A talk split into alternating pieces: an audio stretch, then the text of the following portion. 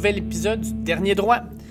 Je reçois aujourd'hui Damien Depas pour une nouvelle, euh, nouvelle entrevue, en fait, parce que la Vendée Globe, l'Everest des mers, la course la plus folle qui existe sur la planète, n'est euh, pas complètement terminée, parce que, comme vous allez l'entendre, l'entrevue a été faite euh, samedi après-midi. Mais il y a déjà 11 concurrents qui ont terminé la course sur les 25 qui sont encore en liste. Ce faisant, ben, il y en a encore une dizaine qui sont dans l'océan Atlantique, qui remontent tranquillement pour arriver au Sable d'Olonne en France. On a quand même deux gagnants, ce qui est historique. On a eu euh, en fait une finale assez particulière dont on va parler avec Damien Depas. Et on va parler aussi, euh, je pense, du roi de cette course-là, Jean Le Calme, 61 ans, qui a euh, conclu pour la quatrième fois la Vendée Globe. C'est à sa cinquième participation dans les neuf qu'il y a eu. à 61 ans, faire ce qu'il a fait, c'est complètement fou. Et il a eu énormément de péripéties. Fait que j'ai bien hâte de vous faire écouter tout ça. Fait qu'on y va tout de suite avec Damien Depas et la des Globes. De retour avec moi aujourd'hui, Damien Depas. Euh, bien content de le recevoir à nouveau sur le podcast, alors que dans les derniers jours, on a eu une finale complètement folle pour la des Globes. Euh, l'Everest des mers. On a eu droit vraiment à plein de rebondissements. Puis j'avais le goût d'en parler avec lui parce que euh, ben, on en avait parlé dans du premier podcast. C'est déjà qu'à la base, c'est une course complètement folle d'avoir droit à une, finale comme ça, c'était vraiment intéressant. Salut Damien, comment ça va? Ça va très bien. Merci de m'inviter à nouveau. Écoute, ça fait vraiment plaisir. Euh, puis, euh, comme je disais, donc, euh, une, finale hors de ce monde pour la des Globes. On, on a déclaré en grande, en grande primeur qu'on a eu deux gagnants. Est-ce que tu peux expliquer un peu pourquoi il y a eu deux gagnants? Oui, donc il y a eu un premier, un bateau qui a gagné en temps réel, donc qui a coupé la ligne en pole position, en première position. Euh, c'est Charlie Dalin sur Apivia. Euh, et ensuite, euh, le vrai vainqueur en temps compensé, c'est Yannick Bestaven, donc qui remporte la neuvième édition du, du Vendée Globe. c'est parce que suite au sauvetage de Kevin Escoffier, il y a eu trois bateaux qui ont reçu une bonification. Donc, euh, c'est-à-dire qu'il y a un nombre d'heures qui ont été soustraits de leur temps d'arrivée. Euh, donc, euh, voilà, Yannick Bestaven a, fini, a réussi à ben, finish incroyable.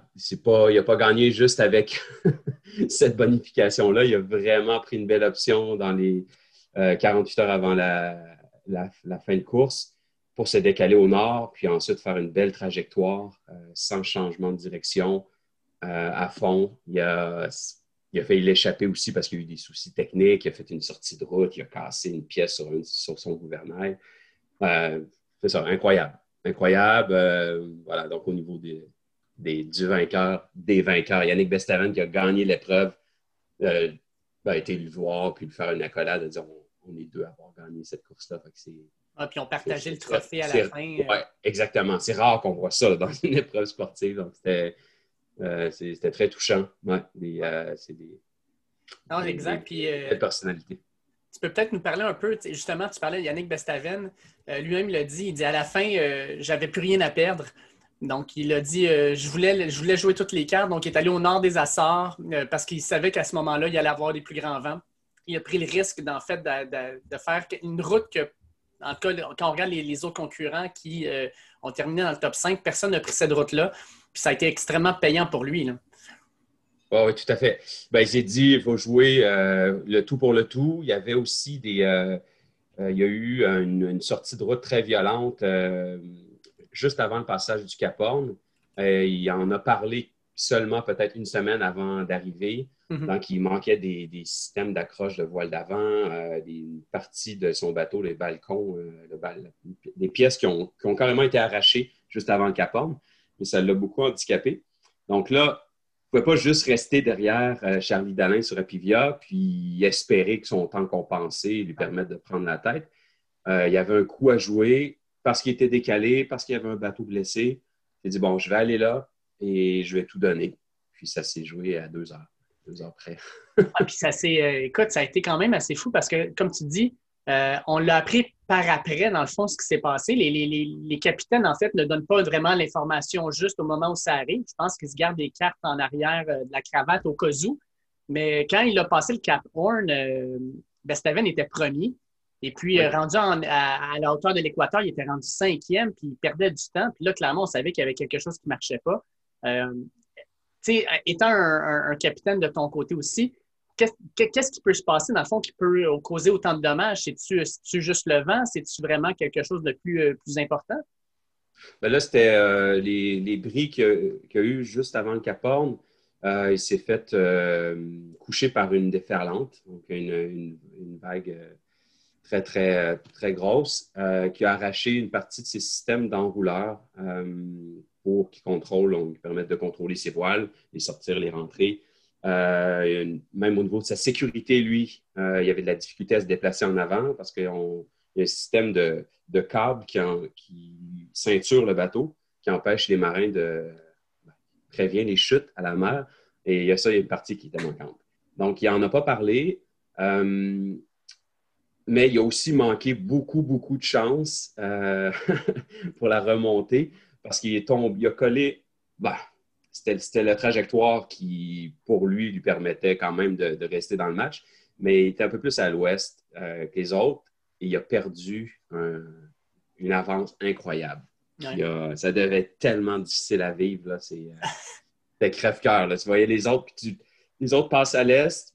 Toi, tu ne peux pas vraiment revenir leur barrer le chemin, la route. Donc, euh, puis c'est un peu plus tard qu'il a avoué qu'il y avait des gros soucis. Euh, parce qu'il y avait un, déficit de vitesse. Hmm. Euh, donc, c'est toujours intéressant de voir les soucis qui vont être partagés, qui vont être annoncés avec la presse, euh, puis d'autres qui vont être cachés. Donc, c'est sûr qu'ils ne veulent pas tout dire parce qu'à ce moment-là, ben, ils, donnent des, donnent un petit boost à, la concurrence, là, au bateau autour. Bon, ben, s'il va moins vite, on a plus de chances de, de le rattraper. Voilà. Fait qu'il y en a qui, sont toujours très honnêtes, qui vont partager toutes les emmerdes qu'ils vont avoir à bord. Puis il y en a d'autres qui. Euh, voilà, c'est une stratégie qui, je pense, qui fixe en avance avec leur équipe technique. On entend aussi beaucoup parler, les capitaines des, foils. En fait, euh, Bestaven, lui, euh, roulait sur un bateau qui a été mis à l'eau en mars 2015. Donc, il l'a il rafistolé, il l'a amélioré mais ça reste un bateau qui avait 5-6 euh, ans d'âge, alors que par exemple, la Pivia, c'est un bateau qui a été mis à l'eau en 2019, plus à la fin de pointe de la technologie. Puis Bestaven, lui, avait l'air très confortable de dire Moi, j'avais un bateau que je connaissais bien, qui avait fait ses preuves, qui a gagné, puis qui était, était durable.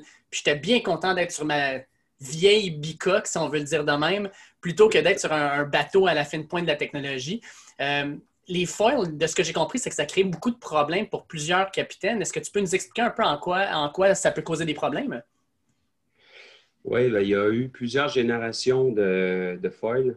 Donc, c'est les, euh, les, appendices qui, de chaque côté du bateau, comme des ailes qui permettent de, au, bateau de, surélever au-dessus de l'eau, avoir moins de résistance, moins de friction, donc d'accélérer.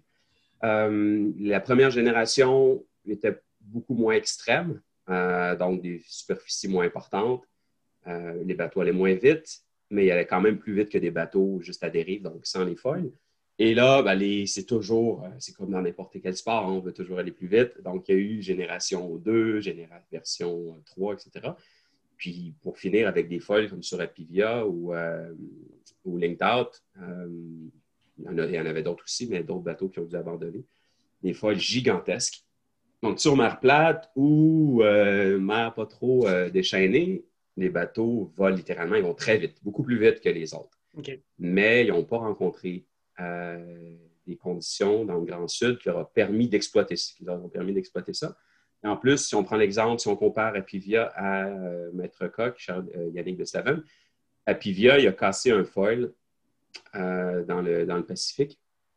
Donc, il y, avait, un, oiseau blessé, son bateau est handicapé. Donc, mhm. euh, il a fait une réparation, il a failli abandonner, il a terminé, mais il avait toujours un frein, puis il devait bricoler à chaque fois pour ne pas perdre un de ses folles. Donc, c'est. Voilà, tout le monde, il y a beaucoup de discussions là, en ce moment, là, parce que si on prend Jean Le Cam euh, ou des, bateaux à dérive, il y a Damien Séguin aussi, euh, Benjamin Dutreux, ils ont fini avec très peu d'écart avec 100 euh, foils, avec des, budgets beaucoup moindres. Euh, donc, voilà, il y en a qui disent, bon, sur un vent des globes, il faut être euh, plus conservateur et aller pour la fiabilité. Et puis, ça fait, ça fait du sens. C'est sûr que c'est tellement une course difficile tellement difficile. Sur, ben, sur les bateaux, même Jean Le, si on vient à Jean Le Cam, il n'y avait, avait, pas de foil. Mais il a failli abandonner dès l'océan Indien. son bateau il est en train de se délaminer. Oui, c'est ça. Il, a, il, a, il a cassé un, un, un, ballast. Euh... Ouais, il a pris un morceau de ballast, en fait. Il a découpé son ballast pour faire une réparation, comme rajouter une section de structure. Mais pendant un mois et demi, il, stressait là, euh, jour et nuit parce que son bateau euh, pouvait se délaminer. C'est quand les, les, pots de la structure, euh, les couches peuvent juste se, défaire. Puis là, ben, avec les impacts, créer un trou, il aurait pu couler, il aurait pu perdre son bateau.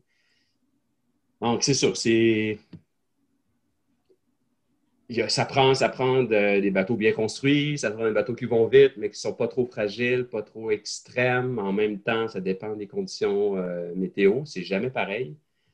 Donc, euh, mais c'est une bonne nouvelle de voir que des anciens bateaux euh, ont réussi à finir dans le top 10 parce que ça, ben, ça va donner une chance aux équipes qui ont, moins de budget, même si ça reste très, très cher, participer au Vendée Globe, on s'entend. Mais, ben, euh, non. Euh, ben, en fait, euh, je voulais parler justement des malchances, parce que Dieu, il y en a qui ont, des chances, puis il y en a, comme par exemple Bestaven sur son dernier, son dernier, dans le passage au nord des Açores, c'est un coup de dé, mais ça a bien fonctionné. il y en a qui n'ont vraiment pas eu de chance. Boris Herman, alors qu'il est sur le bord d'arrivée, euh, réussit, à, dans sa tête à lui, il est sur le bord d'arriver troisième, puis il y a une collision avec un chalutier euh, qui fait en sorte que ben, euh, il a été vraiment là, grosse frayeur, gros drame pour lui. C'est-tu quelque chose qui arrive souvent, ça, qu'un bateau, peut-être des collisions entre bateaux? Il me semble que l'océan est tellement grand qu'il faut vraiment que tu sois malchanceux. Ça dépend en quel, en quel endroit on navigue. le golfe de Gascogne, la Manche entre la France et l'Angleterre, euh, ou même le long de la côte du Portugal et l'Espagne, il y a énormément de trafic. Dans le golfe de Gascogne, il y a beaucoup, beaucoup de pêcheurs. Donc, euh, c'est pas la première fois que ça arrive. Euh, moi, ça m'a ça m'a brisé le cœur. J'ai fait la petite, petite histoire. Je ne crois pas que la dernière fois qu'on s'est parlé, j'en avais, avais, parlé. mais il y a cinq marins, cinq skipper du Vendée Globe de cette édition-ci avec qui j'ai fait la Mini Transat en 2001. Et Boris Herman en, faisait partie. Euh, il était très jeune à l'époque. Moi, j'avais 21 ans, lui en avait 19. Puis, euh, donc, c'est vraiment un, un, super marin, très sympathique. Euh, puis, il a fait une course très bien dosée. Il a été conservateur dans le sud. Il a vraiment bien, bien géré sa course pour allumer sur la fin. Et là, il, il aurait prêt je ne pense pas qu'il aurait réussi à gagner, mais il aurait pu finir deuxième. Mm. En tout cas, c'est sûr qu'il était parti pour être sur le podium, c'est sûr, Puis là, il, rentre en collision avec un bateau de pêche. Le bateau de pêche ne l'a pas vu. Lui, il ne l'a pas vu. Il expliquait qu'il avait mis euh, la série, toutes les alarmes qu'il pouvait mettre, son radar, son AIS, euh, ça n'a jamais sonné. Donc, euh, non, c'est. Ça arrive. Moi, ça a failli m'arriver un peu dans le même coin quand je me qualifiais pour le mini transat. Euh, j'ai failli me faire prendre en deux bateaux de pêche qui tiraient un filet. J'ai eu la peur de ma vie. J'aurais été le, scénario catastrophe, là, coincé entre deux chalutiers dans un filet. Fait que c'est. Voilà, c'est des choses, euh, c'est des choses qui arrivent. heureusement, il n'y a, a, pas. On va, regarder, regarder, les choses du côté positif, malgré que c'est difficile, très difficile à vivre pour lui. mais au moins, il a réussi à finir. Oui, cinquième au total. Oui, il a failli perdre son mât. Euh, mais autre point aussi important à mentionner, c'est qu'aucun. C'est toujours les Français qui ont gagné le Vendée Globe. Mm là, c'est sûr que moi, j'ai comme envie aussi. Euh, j'aime bien les Français, là, mais c'est le fun que cette course-là euh, s'internationalise un peu plus. Puis Boris était bien placé voilà, pour l'emporter ou faire vraiment une belle une belle place. Donc euh, voilà. Je veux, que, je veux revenir sur Jean Lecam parce que c'est un phénomène. C'était la neuvième édition de la Vendée Globe. Il a participé à cinq des neuf éditions. Il vient de terminer pour la quatrième fois. Euh, puis on en parlait justement, il y a eu énormément de problèmes techniques dans l'océan Indien. Euh, lui-même le dit, à certains moments, je me disais, il faut que j'arrête, je vais me retrouver dans l'eau, j'ai beaucoup d'incertitudes. À chaque fois, j'espérais qu'il n'y avait pas de gros coups parce que je savais que mon bateau craquait puis que ça allait peut-être casser. Puis le pire, c'est qu'en 2008, il s'est retrouvé à l'eau. Il a passé 19 heures à l'eau avant de se faire repêcher, donc il sait c'est quoi. Puis lui-même, par humour, à l'arrivée, dit parce qu'en passant, quand il est arrivé, il n'a pas donné toute son histoire directement. Il a attendu euh, quelques heures avant de, lâcher les gros morceaux de son histoire. Mais dit même, euh, quand j'ai passé le Cap Horn, j'ai décidé d'aller euh, dans l'Atlantique un peu plus dans les eaux chaudes parce que je me disais qu'au moins, si le bateau cassait, ben, je serais plus confortable. je trouvais ça quand même drôle d'un marin de dire ça, mais quelle histoire de fou, puis quel, marin extraordinaire qu'est Jean Le. Oui, vraiment, vraiment. C'est un personnage, euh, ben, déjà, respect pour euh, tout son parcours. Il a, gagné des courses, euh, il, était en, il a fait du monocoque, du multicoque, il a fait beaucoup, voilà, cinq participations dans des globes. Puis il est toujours, toujours super de l'entendre en entrevue. il fait rigoler tout le monde. il ne pèse, pas, il pèse pas ses mots, il est toujours bien direct. Puis voilà, puis ben, il a fait le sauvetage de Kevin Escoffier. Puis après ça, ben, oui, il a connu des difficultés euh, parce qu'il en a vu beaucoup, il en a vécu beaucoup des Vendée Globes. Puis euh, euh, il disait, mais on ne le savait pas. Je pensais que c'était juste lié à la météo. Il disait que c'était son pire, c'était l'enfer, c'était difficile à vivre. Mais là, on a, compris en, point, en, conférence de presse quoi il avait dû vivre pendant, pendant un mois et demi. Donc, Oh, et puis avec toujours un brin d'humour aussi, comme tu le dis. Euh, il nous a fait, il a fait, rire avec son histoire de je voulais remonter vers les eaux chaudes. Comme ça, si je coulais, au moins, si je me, retrouvais dans mon radeau de survie, ça allait être un peu plus agréable. Puis le pire, c'est qu'il a dit à certains moments, la météo, effectivement, était vraiment exécrable. Il dit euh, J'ai passé des, des, jours à quatre pattes comme un sanglier euh, parce que clairement, la, mer était, sans dire déchaînée, était difficile. Mm. Euh, quand tu entends ça, tu te dis, my God, ces, ces gars-là ont une, capacité d'adaptation et surtout de détermination assez hallucinante parce que la majorité du monde, après quelques jours, dirait juste, c'est terminé, on arrête ça. C'est pas vrai que je vais passer trois semaines comme ça. Ah, la majorité des gens euh, même pas 12 heures mm. dans ces conditions-là. C'est je n'ai jamais navigué dans, ces, euh, dans les mers du Sud, euh, mais j'ai navigué sur, euh, sur des 60 pieds, IMOCA comme ça. Pas de dernière génération, donc sans foil, mais juste quand ça, les bateaux tapent dans chaque vague et que toute la structure est secouée, on a l'impression qu'on va casser le mât, qu'on va casser le bateau en deux. C'est un stress permanent. Et là, ben voilà, ils sont seuls, il fait froid euh, les bateaux vont de plus en plus vite, euh, mais la mer est toujours aussi difficile. Euh, non, non, c'est. je ne sais, pas comment ils font. puis on parle de. On parle des, coureurs, mais il y a aussi il y a des, des skippers féminines. Hein. Il y a des femmes qui, qui sont, qui, font de la course. Puis c'est vraiment incroyable. Ben, parlons-en, parlons des femmes. Il y, en a une qui va terminer dans les prochaines heures, fort probablement, euh, Clarisse euh, Crémer, je pense. Euh, et dans le fond, c'est la prochaine théoriquement qui devrait arriver avec Armel Tripon. pour les femmes, en fait, est-ce que c'est un. Sans dire que c'est historique, il y, a, combien de femmes, en fait, normalement, qui terminent ou qui, prennent le départ? Est-ce que c'est vraiment. c'est sûrement pas 50-50 pour l'instant au niveau de la participation. Non, pas du tout. C'est euh, là, c'est une édition record, six euh, femmes qui ont pris le départ. Euh, là, on sait, il y en a, il y a Isabelle Josh qui, qui s'est qui a abandonné, qui s'est arrêtée au Brésil. Mm. J'ai entendu dire qu'elle peut-être qu'elle repartirait pour terminer un peu comme Samantha Davis fait en ce moment. mais je crois qu'il y a seulement neuf femmes qui ont fini le Vendée Globe en, en neuf éditions. Donc, euh, voilà, euh, s'il y en a 4-5 euh, qui terminent cette. mais non, on est, on est loin, loin de, la parité, le 50-50. Mm-hmm. mais c'est un sport, je crois que ça doit être la seule, la seule épreuve où ils sont à armes égales, en fait. Oui, exactement. Que hommes et femmes compétitionnent dans la même épreuve. Exactement. Exactement. Et j'ai bien aimé une réponse que Jean Lecam m'a donnée en entrevue où euh, le journaliste lui demandait Bon, vous avez 61 ans, ça doit être beaucoup plus difficile physiquement. Est-ce que c'est limitatif? Est-ce que vous pensez arrêter ou continuer? Puis, il dit, non, c'est pas du tout limitatif. Ils dit, on tourne les manivelles un petit peu moins vite. Mais après, si on a l'expérience pour savoir où aller, ben c'est mieux. c'est mieux d'avoir la bonne stratégie puis de tourner les manivelles, de tirer sur les cordages un peu moins vite, mais d'avoir de l'expérience. Donc, euh, c'est un des rares sports, encore une fois, qui permet ça. Mm. Un de mes coups de cœur, je pense, en, entrevue depuis, euh, depuis l'arrivée, c'est Damien Séguin. Euh, qui est allé déclarer il n'y a que des vainqueurs à l'arrivée du Vendée Globe.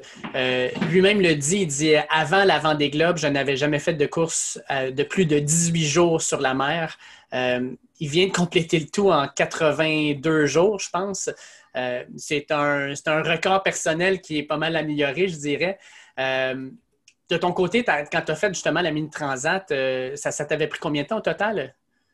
30, 34 jours, mais séparé en deux. Donc, une étape de 19, 19 euh, jours. Euh, et, euh, et l'autre, j'étais à 22, 23. Ouais. Donc, ouais, c'est long quand même. Est-ce que tu peux nous parler un peu de, de, l'état psychologique des, des, des, des skips là-dedans? Là? En dire que tu n'as pas vécu du 60-70 jours, mais ne serait-ce que 22 jours tout seul sur un bateau sur la mer. psychologiquement, comment tu fais pour pour pousser, parce que Damien, euh, Damien Séguin, ce qu'il disait essentiellement, ce qui m'a tenu tout le temps de la, de la Vendée Globe, c'est de tout le temps regarder autour de moi les autres compétiteurs, de pouvoir. Si je l'avais fait seul, je suis pas sûr que je l'aurais terminé, mais d'être dans une course et de pouvoir voir les compétiteurs et pouvoir déterminer, bon, ben, je serais peut-être capable de le dépasser ou d'aller gagner du temps ou d'aller chercher des milles ou peut-être de distancer un compétiteur. Ça m'a gardé dans un état d'esprit sain puis euh, positif qui m'a aidé à finir la, la Vendée Globe. Est-ce que c'est un petit peu comme ça aussi que toi t'approchais, dans le fond, tes différentes traversées? Euh, c'est sûr que d'avoir des, des, euh, des, concurrents autour, ça aide.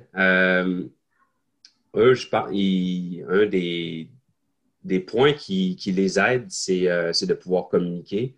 Mm-hmm. donc, moi, la seule épreuve que je reviens là, sur les durées. je me suis trompé dans mes, dans mes temps. La première étape, 14 jours, l'autre 19. Euh, ça va faire un, meilleur, euh, total. Mais euh, dans la mini-transat, c'est la seule épreuve en solitaire que j'ai vécue. Puis on ne pouvait pas échanger avec la Terre, ni vraiment avec les concurrents autour, sauf si on avait des bateaux très près. Et mm-hmm. c'est sûr que ça change vraiment la dynamique. Quand on a un bateau à côté de nous, avec qui on peut parler à la VHF, ben ça, ça booste on, se pousse un peu plus, on se remonte le moral quand ça va moins bien. Puis euh, les barrières tombent un peu de, sportifs en mer comme ça. Je veux dire, on veut aller plus vite, mais à un moment donné, puis on l'a vu là, dans le vent des globes, euh, a encore en mer en ce moment, il y a plusieurs petites courses dans la course et les bateaux tiennent ensemble. Donc, dans le Grand Sud, c'est pour au niveau de sécurité, c'est très rassurant. Euh, et c'est sûr que ça, ben, voilà, pour la sécurité, pour la motivation euh, et aussi pour tenir un peu plus dans le temps. Parce que c'est sûr que 82 jours, il y, en a qui, y en a qui font des, tours du monde un peu à l'ancienne. Le, Golden Globe, ça leur prend, euh, je sais pas, 150, 180 jours juste. ça, je, bon, je, je, comprends pas, mais il, y en a, il y en a qui aiment ça. Mais c'est sûr que, ouais, ça, il y en a qui ont dit qu'ils ont eu un peu de périodes, ils ont vécu des périodes d'ennui, puis d'autres pas du tout. Mm-hmm. Euh, je pense que Damien Séguin devait euh, partir de là où trouver que ça passait très vite finalement. Là. Mais euh, ouais. Puis là, on, regarde ça, on a 10 bateaux d'arrivée. il en reste encore 15 qui sont en liste, qui ont encore une possibilité de, rejoindre, dans le fond, les Sables d'Olonne, qui est l'endroit où on, va, dans le fond, débuter et terminer la course. Est-ce qu'il y a des choses en particulier que tu regardes sur ces 15 concurrents-là? Est-ce qu'il y a quelque chose qui, t'intéresse euh, vraiment particulièrement pour le reste de la course de ceux qui n'ont toujours pas euh, euh, atteint les Sables d'Olonne? Oui, ben déjà, je, trouve ça remarquable. Ben, je pense beaucoup à eux parce que ça doit être quand même un peu plus dur à partir du moment où les premiers sont arrivés de juste de s'accrocher puis de continuer une course. Il y en a certains il leur reste encore 25, euh, 25 jours de course, puis euh, ça doit quand même être long. Euh, là, dans, si on part partir le plus près des Sables d'Olonne, il y avait un, match entre Maxime Sorel et Armel Tripon. Maxime Sorel a réussi à, terminer en dixième place juste avant une, grosse tempête. Euh, et c'était limite, mais il a réussi à le faire. Et Armel Tripon a décidé de, laisser passer euh, la tempête. C'est surtout l'état de la mer. C'est vraiment des grosses vagues. Là. On des, des crues à, 12 mètres. Donc, on parle des vagues de 40 pieds. Donc, euh, là, c'est une chance sur deux de perdre ton bateau. donc, il y a, en tant que bon marin, il, y a des, il est le long de, il tire des barres euh, le long de la côte de, l'Espagne en attendant que ça passe. Je crois qu'il va bientôt repartir, se glisser entre les deux dépressions puis finir son, sa course. Ensuite, il y a bien sûr il y a Clarisse euh, Kremer, euh, qui, serait la première femme à, terminer. Elle est pas très loin d'Armel Tripon, donc il ne va pas falloir qu'il attende trop longtemps. puis après, après, il y en a plusieurs. Il y a, il y a Jérémy Bayou sur Charal qui, ben, chapeau bas, remarquable qu'il ait décidé de repartir. Il voulait gagner la course. Euh, c'est sûr qu'il a dû, ça a été une grosse épreuve pour lui. Donc, ça va être une autre. Euh, tous les arrivées sont exceptionnels. Hein. C'est euh, comme tout le monde a dit, tout le monde est, vainqueur. Donc, de terminer. À chaque fois, c'est des moments. Puis, c'est pas tout le monde a une histoire à raconter. Euh, c'est le fun de les voir remonter le chenal, euh, de voir les, familles, les amis aller les rejoindre, puis de, à chaud comme ça, de voir ce qu'ils ont à partager en, conférence de presse. Euh, dans les matchs, pour qui reste, ça va être intéressant. Et ça va être aussi au niveau, euh, chacun doit avoir un euh, paquet, son lot de soucis là, techniques. Donc, euh, priorité, ben, j'espère qu'il n'y a personne qui va abandonner. on a, là, on le voit avec la grosse dépression que Armel Tripon a décidé de laisser passer. C'est quand même fascinant de voir que dans l'Atlantique Nord, c'est encore souvent le cas où ils vont connaître les pires conditions mm. euh, du, tour du monde. Donc, euh, c'est un sale point quand même. Euh, surtout en France, parce qu'il y a le. Ce qu'il faut comprendre, c'est qu'on appelle le plateau continental, c'est le fond remonte très vite. Donc, ça crée des vagues qui déferlent, qui sont beaucoup plus impressionnantes, dangereuses qu'en ce bateau. Fait que c'est. On voit souvent ben, des bateaux ben, souvent. Ça arrive que les bateaux euh, soient abandonnés ou qu'il y ait des gros problèmes dans ce coin-là, même si la ligne est tout près. Il faut, que les bateaux restent, les, coureurs restent vigilants jusqu'à la fin. Ah, puis, on, on, regardait les statistiques, euh, la, moitié des participants normalement de la Vendée Globe ne terminent pas euh, quand on regarde au niveau historique. Là, on avait 33 participants, on a 8 abandons, donc ça serait une année extraordinaire malgré les conditions pour le nombre de personnes qui termineraient. Euh, si ça se tient présentement, on va avoir peut-être 23, 24, 25 personnes qui vont terminer sur 33, ce qui est, ce qui est vraiment extraordinaire là, comparé à ce qu'on a vu par le passé. Ah oui, c'est exceptionnel. Euh, normalement, on est plus près d'un ratio euh, entre 40 et 50% d'abandon. donc, les organisateurs ont fait, premièrement, les organisateurs ont fait un bon boulot au niveau des exigences mm-hmm. en termes de, de, distance parcourue pour se qualifier. Euh, vraiment pour que les bateaux, les marins et les bateaux soient bien, bien, bien préparés. Euh, et ensuite, ben, voilà, les marins, c'est sûr qu'ils ont, ont, ont, dû démontrer beaucoup de sérieux, puis de temps de préparation, même avec le COVID, où finalement ça a été un petit peu amputé, la période d'entraînement. ben, euh, là, on a la preuve. finalement, bon, malgré tous les soucis, il y, a, il y, a, eu très peu d'abandon, il y en a toujours trop. mais voilà, c'est puis, encore une fois, on a des, vraiment des, bateaux qui. Je pense à Pip Air, une anglaise, euh, qui est euh, sur euh, un bateau. C'est Bernard Stam qui l'a construit. Il l'a construit en 2000, je crois. le bateau, il est rendu à 6 ou 7 tours du monde. Puis il a fait une course incroyable. C'est sûr que ça, c'est ça va booster. Moi, je pense que les organisateurs vont avoir un beau problème pour le, le Vendée Globe 2024 parce que euh, je crois qu'il va y avoir encore plus de projets si on réussit à avoir 33 bateaux en période de COVID, avec aussi les anciens bateaux qui, ont, qui se classent très bien, la liste d'attente va être, va être énorme. Parce qu'ils sont, ils sont limités, ils ne peuvent pas accepter. Avant, c'était 27 concurrents. Mm-hmm. Euh, ils limitent en termes de sécurité, de risque, un paquet de, facteurs à tenir en, considération, mais aussi de place à quai au Sable d'Olonne, dans mm-hmm. le, port de Plaisance. 33, ils sont, sont, maximum. Donc, euh, il faudrait un agrandissement. Oui, puis il faut que les. Ben, il y en a déjà c'est motivant, c'est le fun à entendre. Il y en a déjà qui se préparent. Ils arrivent, ils l'annoncent aux journalistes OK, je vais être. mon partenaire me suit, je veux faire la prochaine.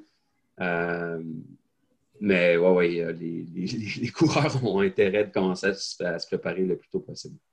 Ben, on, va, terminer euh, l'épisode sur ça. Euh, comme tu le dis, la prochaine édition va être en 2024 et à cause du COVID, ben écoute, c'est dans déjà trois ans. Euh, ça va arriver vite. Avec en plus cette année qui est encore une année où, euh, oui, COVID, euh, on voit, on voit l'espoir du vaccin et tout, mais ça reste quand même qu'on a une année encore particulière devant nous. Comment tu vois ça les trois prochaines années, dans le fond, pour les coureurs qui vont vouloir se qualifier? Puis est-ce que tu penses que on va vivre une expérience un peu semblable, encore 33 bateaux, plus de femmes peut-être? D'après toi, qu'est-ce qui va se passer pour la Vendée Globe 2024? Dans, euh, ta, boule de cristal. Oui, oui, oui. je crois qu'il n'y aura pas de problème pour aller euh, euh, chercher 33 bateaux. Je ne crois pas que les organisateurs vont, en accepter davantage. au début de la, pandémie, je croyais, j'étais le premier à, penser que ça allait être l'hécatombe au niveau des, des commanditaires, des sponsors qui allaient, être forcés de débarquer des projets de, course au large, mais ça n'a pas été le cas. Il y en a quelques-uns euh, qui sont retirés, mais plutôt dans d'autres épreuves. Donc, le Vendée Globe euh, apporte tellement. Puis là, en plus, c'est l'édition de, tous les records en termes de. Justement, à cause du COVID, il n'y avait pas vraiment d'autres épreuves sportives d'importance. que tout le monde en a parlé. Euh, les retombées sont incroyables. donc, je pense que c'est il n'y aura pas de souci pour avoir une autre, euh, une autre belle épreuve. Là. Et euh, en termes de, de participation euh, homme-femme, peut-être que ça va rester au même niveau. peut-être plus de, femmes, on ne sait pas. On, l'espère, c'est sûr. Espérons-le, ça serait fun d'atteindre peut-être 10 femmes. ben oui, tout à fait. Puis il y a aussi les, ce qui aide beaucoup, c'est les Jeux olympiques d'été euh, qui, euh, qui, ont accepté une, épreuve euh, assez courte, mais de course au large, mixte. Donc, pour Paris 2024, mais là, encore là, on, ça va dépendre de. espérons-le. oui, espérons-le.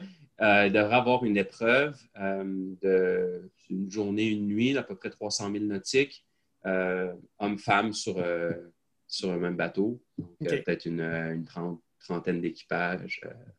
ouais. Est-ce que Damien Depas va donner sa candidature? Non, écoute, le, niveau est tellement élevé. Euh.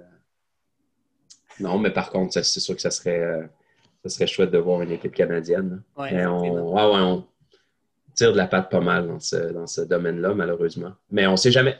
On verra en temps et lieu. Oui, tout à fait. Damien, ça a été un plaisir. Euh, merci beaucoup pour euh, vraiment tes analyses euh, pointues, tes connaissances et, dans le fond, ton, ta disponibilité. Ça a été vraiment un plaisir de discuter de la Vendée Globe avec toi. Ouais, merci beaucoup. Puis, ben, on va attendre. on va attendre la prochaine édition avec beaucoup d'impatience. Puis il va y avoir aussi d'autres, très belles courses à venir. Mm-hmm. Les coureurs parlent déjà de la, Transat Jacques Vabre, la Route du Rhum, qui est aussi. il y a deux grandes, grandes épreuves en, course au large en Europe. Euh, en France, c'est le Vendée Globe puis la, puis la Route du Rhum. La Route du Rhum, c'est un sprint, mais euh, il n'y a pas de limite de bateau. Donc, euh, puis il y a les grands prix marins, il y a, beaucoup de classes qui s'inscrivent. Ça aussi, c'est passionnant à suivre. Génial. On va suivre ça avec, avec intérêt. Super. Merci beaucoup. Merci. Encore une fois, merci à Damien Depas, sa disponibilité, ses connaissances. Euh, dans le fond, ça a toujours été vraiment apprécié. C'est le fun de pouvoir parler avec euh, quelqu'un qui a vécu des expériences, non pas semblables à la Vendée Globe, parce que c'est quand même unique, mais d'avoir fait des transats, d'avoir vécu c'est quoi d'être sur un bateau euh, en solitaire. Mais je pense que ça nous a permis d'avoir une meilleure, une meilleure vision de ce qu'est la course et aussi de mieux comprendre ce que vivent les différents capitaines dans cette aventure complètement folle qu'est l'Everest des mers. Comme d'habitude, je vous invite à nous suivre sur les différentes plateformes que vous utilisez pour écouter euh, le podcast, que ce soit Google Podcast, Spotify, Apple Podcast, compagnie. Cliquez sur le bouton Suivre pour avoir nos derniers épisodes lorsqu'ils sortent. De plus, sur les réseaux sociaux, at Dernier Droit, Facebook, Twitter et Instagram, non seulement on va vous donner l'information sur les épisodes lorsqu'ils sortent, mais aussi on va vous donner nos passages dans les différents médias, que ce soit au 91.9 à 11h15 le dimanche avec Charles-André Marchand dans l'émission du Tailgate ou aussi euh, sur la page de la zone Blitz, at Football QC, tout ça collé, une page pour les passionnés de football. Euh, on a vraiment là une belle équipe, on est tous des passionnés. Euh, je participe aussi au podcast de la zone Blitz. Si vous aimez le football, ne manquez pas ça, allez télécharger ça, c'est vraiment excellent, c'est du bon contenu. Sur ce, je vous souhaite de passer une excellente semaine et je vous reviens avec quelque chose de nouveau dès la fin de semaine. Attention à vous autres. Ciao!